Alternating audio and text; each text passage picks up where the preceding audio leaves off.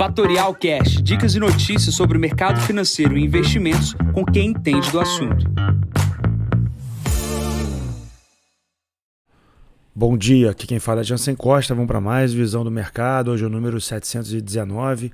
Hoje é dia 8 de maio, 7 e meia da manhã. A agenda de resultados corporativos no Brasil e nos Estados Unidos agitam a semana, em semana também com inflação americana e ata do Copom. Começando aqui pela China e pela Ásia, a gente tem um PMI de serviços recorde no Japão, 55.4, vindo do mês anterior de março em 55 pontos. O acumulado do PMI é positivo também, acima de 50 pontos, 52,9, mostrando, como eu comentei no último podcast, alguma uma semana atrás, que o país, Japão e a China são precursores aí é, de uma recuperação na Ásia e podem ser países que vão se beneficiar nesse segundo semestre em função dos seus momentos serem diferentes dos Estados Unidos e da Europa que pairam perto da recessão e da sua diminuição da sua atividade econômica. É de ficar de olho,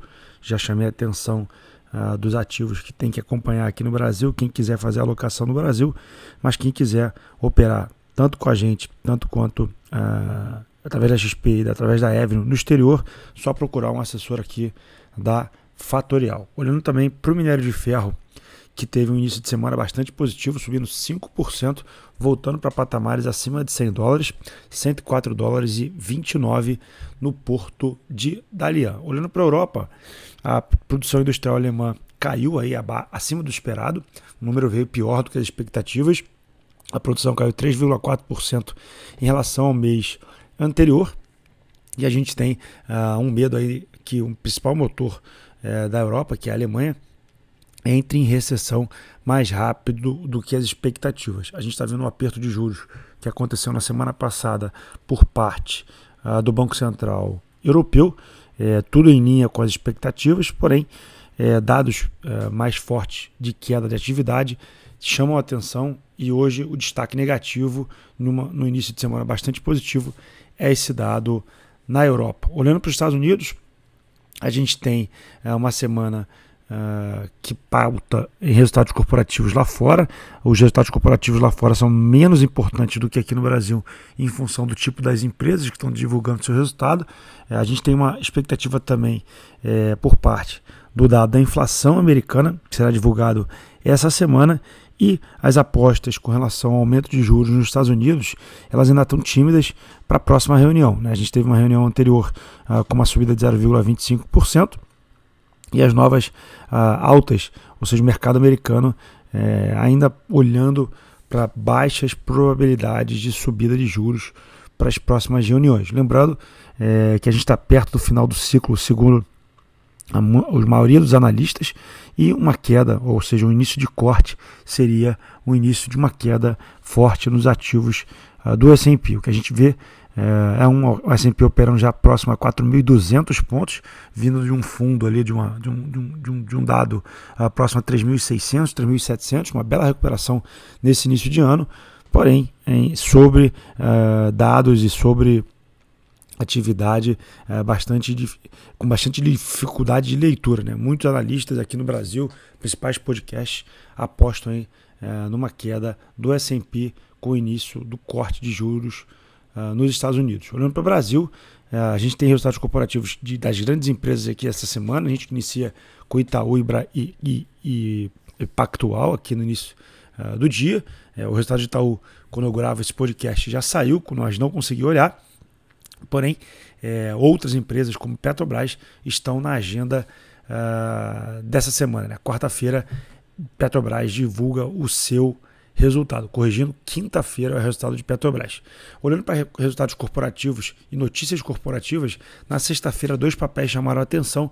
Na alta foi Enalta e Braskem, ambas com notícias divulgadas pelo Lauro Jardim, uma por parte uh, de uma reestruturação do capital social uh, de Enalta. Uh, no final de semana, após o fechamento de mercado, uh, teve uma nota do, do Lauro Jardim com relação à venda de participação societária para Prio. Né? Vamos ver o que vai acontecer no início da semana com o papel. Ambos, né? Prio e Enalta.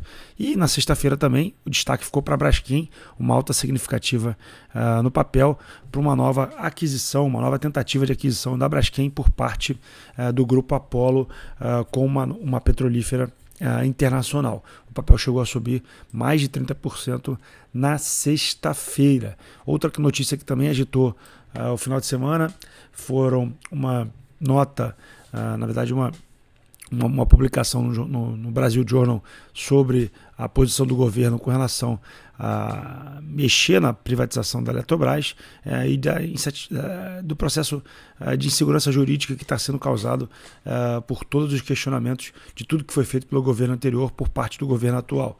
É, e, obviamente, as falas dos presidentes da Câmara uh, e do Senado com relação ao que está sendo proposto por parte do governo. A gente tem ainda na pauta aquilo que não, não foi votado, que é aquele novo arcabouço fiscal.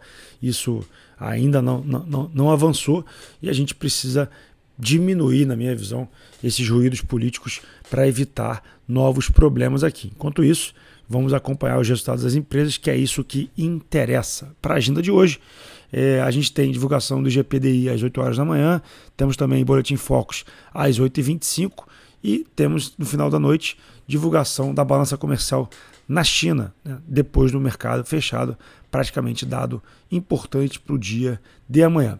Na fechamento da semana anterior, o Bovespa fechou em 105.148 pontos. Na própria sexta-feira subiu quase 3%, com destaque que comentei em Braskem, que subiu 23%. Uh, ah, como destaque na alta, Pets também subiu quase 16%, Alpargatas 12%, e em quedas ficamos com Açaí caindo 8%, Embraer caindo 2,48% e Semig 2,38%. Na abertura de hoje, a gente tem futuros americanos estáveis, futuros na a, na Ásia, na China, principal destaque 1,81, Xangai subindo aqui na abertura, Hong Kong também subiu 1,21, Europa toda é, subindo, mas subindo muito pouco. É, lembrando aqui que o Reino Unido está fechado com relação ao feriado do Ray, do Ray Charles, né, que está virando lá uh, o monarca uh, controlador. E, e, temos aqui também o petróleo, uma pequena recuperação no início da semana, subindo 1,69%, o barril do tipo Brent cotado a 76, quase 77 dólares. O Bitcoin recua 4%, voltando aí patamares de 27.780 pontos. Bom, eu fico por aqui. Desejo, desejo a todos uma ótima semana. Encontro vocês amanhã para mais um podcast da Fatorial. Bom dia a todos, ótimos negócios. Tchau, tchau. E esse foi mais um Fatorial Cash. Para mais novidades e dicas sobre o mercado financeiro e investimentos, siga Fatorial no Instagram, @fatorialinvest. Para conteúdos exclusivos, entre no nosso Telegram, Fatorial News Informa. Para saber mais sobre a Fatorial, visite o nosso site fatorialinvest.com.br.